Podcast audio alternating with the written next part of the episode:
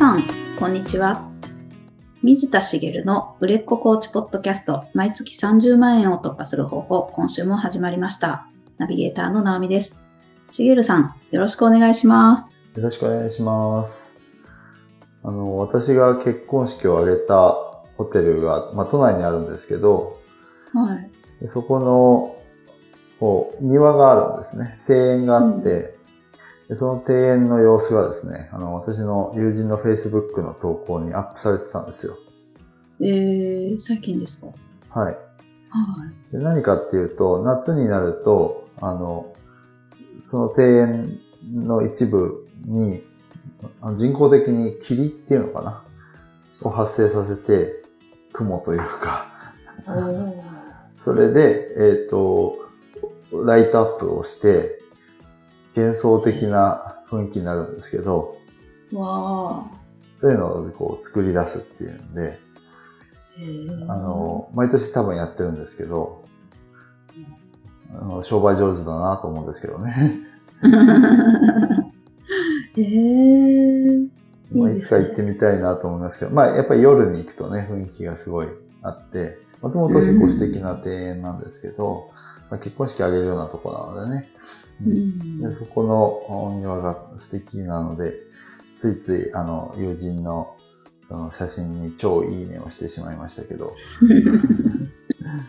はい、あの、懐かしく感じてました。おー、へー、素敵。で、あの、それで結婚式のことを思い出してたんですけど、私はい。結婚式を挙げたのが40、40歳か、になった年なんですけど、まあ、結婚式ラッシュってもっと前じゃないですか。ああ、はい。うんう大ん。体、私の場合は30過ぎぐらいが多かったですかね、やっぱり。うん。周りの友人が次々に結婚してって、その子って結構、その、二次会の幹事とかを頼まれたりもしてたんですよ。ああ、はい。で、何度もあったんですけど、うんちょっと今日はその話をしようかなと思ってまして。おー、ええはい。で、まあ何回もやったんですけど、まあ結構慣れてきた最後の方だったかな。あの、まあ一人の友人のあの二次会の幹事をしたんですよね。うんで、その友人に言われたのは、そのできるだけ参加者に楽しんでもらいたいから、できるだけっていうのは、その、漢字側の人数を増やしちゃうと、その参加者じゃなくて漢字側に回っちゃうじゃないですか。ああ、主催側みたいな感じそうですそうそうそうね。うんうん。だから、それは、あの、漢字側は最低限の人数にしたいとおー、はい。言われて、男性側は私一人だったんです。ええはい。通常まあ22ぐらいのイメージ。まああの、規模感にもよりますけどね。もっと多い時もあるけど、それぐらいのイメージで、で、女性側は、その奥さんの希望で、できれば全員参加者として楽しんでもらいたいみたいなことを言っていて、ええはい。完全に自分一人になるじゃないですか。はい。でも受付くらいは、みたいな感じでお二人いらっしゃったんですよね。うんうん。でさすがにこう全部一人でやるっていうのは相当厳しいので、まあ準備とか、まああのその受付をやるっていう二人にもいろいろ手伝ってもらうことにはしたんですけど、まあ実質本当に私一人でやったんですよ。ええすごい。できちゃうのもすごいんですけど。はい。まあ今までの経験があったし、規模感的にはそんなに大きくなくて、まあ4、50人だったかな、二次会。いやいやいやいや。はい。だったので、まあできなくはなかったんですけど、で、事前準備、当日の会場のスタンバイ、会場との打ち合わせしたり、司会進行しを私が一人でやって、で、ゲームとかもやったんですけど、司会進行しながら得点計算しながらみたいな。ええで商品を渡すのも私がやってみたいな。うん。全部やったんです。はい。すごい。で、なんか音楽のタイミングでうまくいかない時とかもあって、で司会やってるけど、お店の人に話しに行ったりとかして、ええまあ結果結構うまくいったんですけど、とにかく大変だったんですよね。うん。でできるだけ多くの人に楽しんでもらいたいっていう、そのね、あの、友人の言ってることはわかるけど、なんか自分一人が犠牲になったような気持ちになってたんです。うん、なりますね。で、なんでそんなことになったのかなって、後から考えた時に思ったことがあって、はい。あの、幹事は自分一人だけど、幹事の人って役割を、その、ま当然参加者の男性陣って私の友人たくさんいたんですよ。うん。だから、あの、部分的な役割を振るのはこっちの裁量で全然やればよかったんですけど、うんうん。私結構それができないんですよ。ああ。はい。人に動いてもらうように取り計らうみたいなのが、はい。頼むとかはあれなんですね。それができないって何かっていうと、その時の選択肢に浮かんでこないところなんです。全然頼む頼むのはできるんです、本当は。はいはい。へできるんだけど、幹事は自分一人だから、役割を負ってるのは自分一人だっていう思い込みが強くて、うん。人にやってもらうっていうことを自分で振ってやってもらえばいいのにっていうことが発想に浮かばないんです。ああ。はい。で、結果、苦しんじゃったんですけど、うんでその当日も、なんか一人で大変そうにしてるから、友達がやれることあったらやるよって言ってくれたのに、大丈夫って言ってるんですよ。ああ、なるほど。はい。うんうんうん頼めばよかったのにいろんなことと思って、うん。さすがに無理なこといくつかあったなと思ってですね。うんうん。なので、あの、で、その友人は、おそらく、その結婚した友人ですよ。私に頼んできた友人は、幹事は一人だけど、多分自分がその立場になったら、他の人にこう頼めるんですよ。だから、一人にしても大丈夫だってなったのかなと思って、要は私一人を犠牲にしようと思ったわけじゃなくて、うん。あの、まあ、大変なものをやってもらってるっていう認識は、あの、持ってくれてたけど、それでもうまくやってくれると思ってたっていうところがあって、うん。なんかそこにこう、当時の私は気持ちがついていかずに、なんか終わった後もやもやずっとしばらくしてたんですけど、うん。まあ、原因は要は自分にあったというか、人に頼むのができなかったんですよね。できなかったというか、そもそも選択肢として考えていなかったんです。うん。で、これは何事においても、これ結構大事なところで、物事をうまく進める人って、周りを巻き込むことが上手なんですよ。ああ。はい。周りをいかに使うかっていうことに長けている人が、どんどん物事をうまく進めていくんです。うんうん。自分一人だけでやろうとする人って結構大変で、そういう意味では、ずるく人を使える人になってほしいなと思うんですよね。おー、はい。で、あの、私のクライアントさんの中にも、責任感が強くて、つい自分でやってしまう方がいるんですけど、うん。いや、そこは人にお願いした方がいいですよねっていうものを、自分でやった方が早いからってやっちゃった、やっちゃう人とかいるんですね。うんうん。で、えっと、その方のお話をすると、えっと、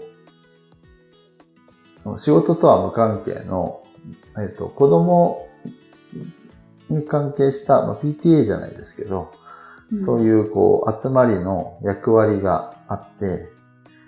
その、それをやることになった時に、周りの人たちに、あの、やることあったら言って手伝うからって言われてたそうなんですね。うんうん。言われてたと。うんで、あの、LINE グループがあって、そこに、あの、手伝うって言ってくれてたから、うんあの、これやってくれる方いますかって投げかけをしたそうなんです。ああ、はい。そしたら、誰からも反応がないと。ええで、結果自分でやったって言うんですけど、うんうん。で、あの、まあ、今私コーチとして、まあ、その人のことを客観的に見てるので、その当時の私だったら、その投げかけもできずに自分でやったかなと思うんですけど、うん。その投げかけじゃ来ないですよっていうのに気づいてほしかったんですよね。ああ、うん。な、何かっていうと、言って、あの、なんか手伝うことあったら言ってくれたらやるからっていう人は、自分に振られれば、やる気はあるんですよ。うん。だけど、でもいい、そういう役割ってできればやりたくないわけですよ。うん。そのできればやりたくない役割をやってもらってるから、その人から自分に振られればやる気はあると。うん。だから何々さんやってくださいだったらやるんだけど、うん。やってくれる人いますかだと手を挙げないんですよ。ああ、なるほど。はい。うん、うん。ちょっと違いますね。そこは。そうこういう、はい。そう、こういうケースって多くて、何が言いたいかっていうと、真面目で責任感が強い人ほど自分で全部を抱えがちになるので、うん。人に振るっていうことを、人に振るじゃないな、役割を人に振るっていう話じゃなくて、今はその話をしてますけど、この後コーチングの話をしますけど、人に頼る、使うってことを覚えてくださいってことなんです。で、コーチングの話、コーチの話になりますけど、はい。コーチって起業するときってやっぱり一人で起業する人が多いですよね。はい。うん。で、そうすると、あの、一人で全部やろうとしちゃう人が多いと思います。いや、もう一人でやるもんだって思いますよね。でも、い、ろんな、自分の周りには友人もいるし、まあ、コーチ、コーチングだったらコーチングを学んだ仲間もいっぱいいるし、うん、えっ、と、こういろいろ使えるものが、使えるものって言うと言い方悪いけど、そのうん使えるリソースがあるんです。はい。うん。で、えっ、とそ、その中でもやっぱりひ人に頼るっていうのはすごい大事で、例えば、その、まあ、わかりやすい例で言うと、これはされてる方多いと思うんですけど、例えばそのコーチングであれば、そのコーチングの練習をしてフィードバックをもらうっていうのも人を使ってるってことじゃないですか。はい。うん。で、これはそれだけじゃなくて自分が提供しているサービス、例えば集客動線だとかに使っているようなものとかを見てもらってフィードバックをもらうっていうのも人の頭脳を借りるっていうことだし、うん。そもそもこの集客を直接お手伝いしてもらうこともありますよね。うん。私の話で言えばまさにこのポッドキャストは私が一人でやってるわけじゃなくて、直美さんがこうやってナビゲートしてくれて、あの、私一人じゃできないことをやってくれてるわけじゃないですか。ああ、はい。完全に人を使ってるわけです。うん。みたいに、あの、自分の周りには、あの、自分の何倍もの頭脳があるので、何十倍もの頭脳がですね、自分一人の中でやろうとして、頭脳だけじゃないですね、手もあるし、いろんなものがあるわけなんですけど、うんそういったものをフル活用してもらいたいと思っていて、うんそこをまず考えるってことです。うんなるほど。は例えばグループディスカッションってやれたことありますよね。い。はい。一人で考えるよりも圧倒的にスピード感が速くいろんな意見出てきますよね。うん。例えば、えっ、と、まあ、なん4人でグループディスカッションしましたって言って、その時に出てきた意見って、4人が1人ずつで考えてた時よりも圧倒的にいろんな意見が出るんです。ああ、はい。うんそれは会話の中で、あの、お互いのヒントをつつき合ったりしてるから出てくるわけですけど、そういうように自分一人でやるんじゃなくて、人と会話するだけでも全然増えていくので、うんこんなこと今やってみようと思ってるんだけどどう思う？とか、そういう思う気軽になところから、人の頭脳をどんどん使ってほしいなっていうことなんですね。おおなるほど。はい。で、それだけじゃなくて、例えば、この人は自分のモチベーションをアップさせてくれるっていう人がいたら、モチベーションアップ用の人材として自分の中にリスト化しておくといいんですよ。ああ、なるほど。定期的にお話しするだけでも、うんどんどんいいいい効果があるっていうことですよね。例えば定期的にお話しするもそうだし、例えば何か作業をすることってあると思うんです。例えばブログを書くとか、メルマガを書くとかっていう、その作業をするときに一緒にやるとかね。ああ同じことを一緒にやるっていいんじゃないですよ。その人はその人で何か別の作業をするけど、一緒の空間でやると、はかどったりするじゃないですか。うんうんうん。私も一時期そのオンラインで、そのズームをつなげて、ただお互い作業をするっていう時間を作ったりしてたんですけど、ああ、はい。他の人が見えてて自分をこう画面共有してるから、まあ顔だけですけど、下を、下を向いてる顔だけなんですよ、自分が映ってるの。でも、うん一人でやるよりさあの効率が上がったりするわけです。うん。これも人を使うってことですよね。うん。そういうように自分がその周りにいる人たちを有効活用してほしいんです。で、これ苦手な人にとっては、ちゃんとそこ考えてやらないと出てこないんですよ。思いました。自分でやっちゃうからはい。うんなので、あの、考える時間を取ってくださうーん、なるほど。い。で、えっ、と、自分がやってることがあって、えっ、と、その中のどの部分に、こう、なんだ、力を借りられるのかなっていう考えるのもいいですけど、なん、か、あの、特徴ある友人とか、すごいなって思う人がいて、いたら、この人に力を借りるなら、どんな借り方がいいんだろうって考えるのもありだなと思うんです。あー、なるほど。はい。そうすると何かいいアイデアが出てくることもありますし、うんうん、実際その、どうなるかはわかんないですけどね。その,、うんその人から得られるものってのも多いんじゃないかな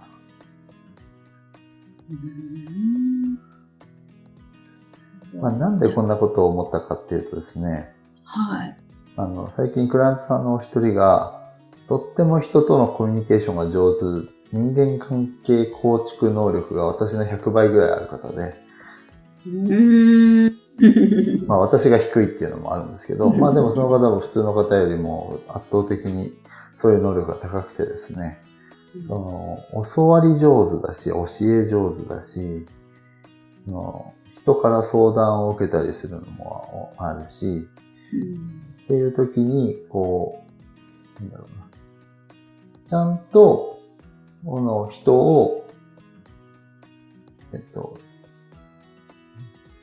相手が喜んでもらえるような頼り方ができるんですよ。へえ。すごい。頼るっていうと、なんとなく相手に負担がかかると思うじゃないですか。はい。でも頼られて嬉しいってあるじゃないですか。ありますね。はい。そう。頼られて嬉しいと思うような頼り方ができる人だったんですよ。本人は意識してないんですよ。勝手にできてるんです。へえ。だからすごいんですけど、だからそういう人ってやっぱり行動力があってスピード感があったりするんですけど、やっぱりそこってやっぱあの自分一人で考えるんじゃなくて、誰かに頼るっていうことをやってもらえるといいなと。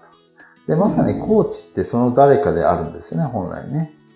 うーん。はい。その、とてもね、あの、有能な人の使い方なわけじゃないですか。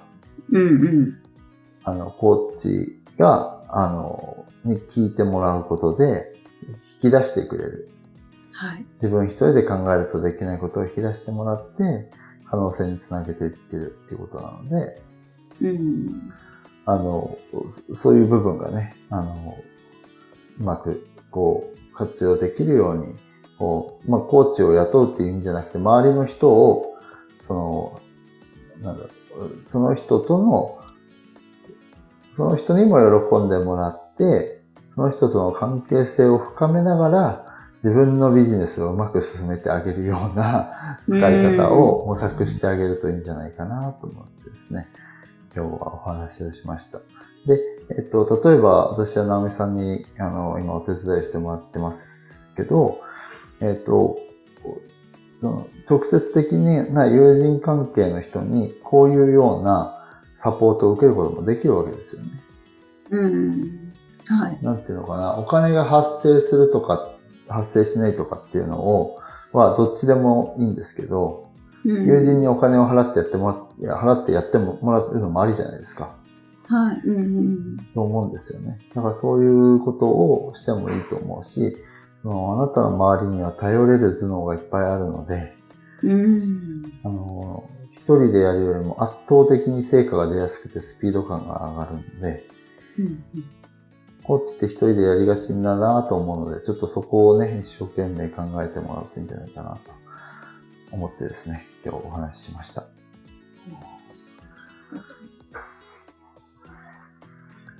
これ今思い浮かばないっていう方はすごくチャンスですよね。そうですね。はい。うん。なるほど。思い浮かばないってことは、やってないってことだと思うので。うんうんうんうん。えー、これはいくつもこう選択肢が上がってきた方がいいんですよね。そうですね。あの、自分で経験しとくべきものを丸投げするっていうのは良くないと思うんです。ああ、はい。うん、例えば、コピーライティングを、うんうん、その、まあ、コピーライティングっていうか、まあ、ライティングがあんまり得意じゃないので、あの、文章を書きませんみたいなのは、あの、うんうん、書かずにそのブログとかをやらないっていうのはいいんですけど、はい、ブログをの文章を人に書いてもらうとかっていうのは良くないと思うんです。ああ、うんうん。あの、その骨子を伝えて、あの、ライターさんに書いてもらってみたいなのは、その売れてくればありだと思うんですけど、最初はそこは自分の言葉で書いた方がいいので、絶対に、あの、自分で書いた方がいいと思うんですよね。うん。なので、そういう、なんだろう、頼り切る形のものはダメですけど、でも、例えば今の話で言うと、ブログの記事を書くのに、あの、一人で考えてても浮かばないときは、その話を、こう、質問をいっぱいしてくれる人とか、友達と会話をするんです。ごめん、ちょっとネタを探したいから、1時間雑談しようよって言って。うん、そうすると、その会話を録音しておくと、その中にネタがいっぱい生まれるんですよ。会話するだけで。ああ。これいい使い方だなと思うんですけど。なるほど。もちろん相手にも伝えるんですよ。ああ、はい。ブログのネタを考えるのに、だから、例えば、なんかこう、質問とかしてみてとか、うんうん、その中、こう雑談の中でこんなことがあったんだみたいなのがあったら、ああ、それってこうだよね、みたいなのをこう自分で話してたら、その話し言葉を書き言葉に変えるだけで、ブログの記事がいっぱい生まれたりもするんですよね。うんうん、みたいな使い方もあるので、あの、何でもありなわけです。結構思ったより本当に何でもありなんですね。はい。こう毎日アップ、まあ毎日アップされてる方もまあいるのかなと思うんですけど、辛いなと、ネタ切れになるなとかってあると思うんですよ。うん、はい。そういう人はあの具体例の一個でこの方法はおすすめだなと思います。なるほど。わあ、うん、これまず見つける努力を、はい。ね、あのいろんな自分の周りにいる頭脳を使ってあげてください。ああ、なるほど。そうですね。結果的に相手からも喜ばれるっていうことだって大いにあるっていう。そうですね。はい、うんうん。はい。あありがとうございます。ありがとうございます。それでは最後にお知らせです。売れっ子コーチポッドキャスト毎月30万円を突破する方法では皆様からのご質問を募集しております。コーチとして独立したい、もっとクライアントさんを集めたい、そんなお悩みなどありましたら、しげるさんにお答えいただきますので、どしどしご質問ください。ポッドキャストの詳細ボタンを押しますと質問フォームが出てきますので、そちらからご質問をいただければと思います。それでは今週はここまでとなります。また来週お会いしましょう。しげるさん、ありがとうございました。ありがとうございました。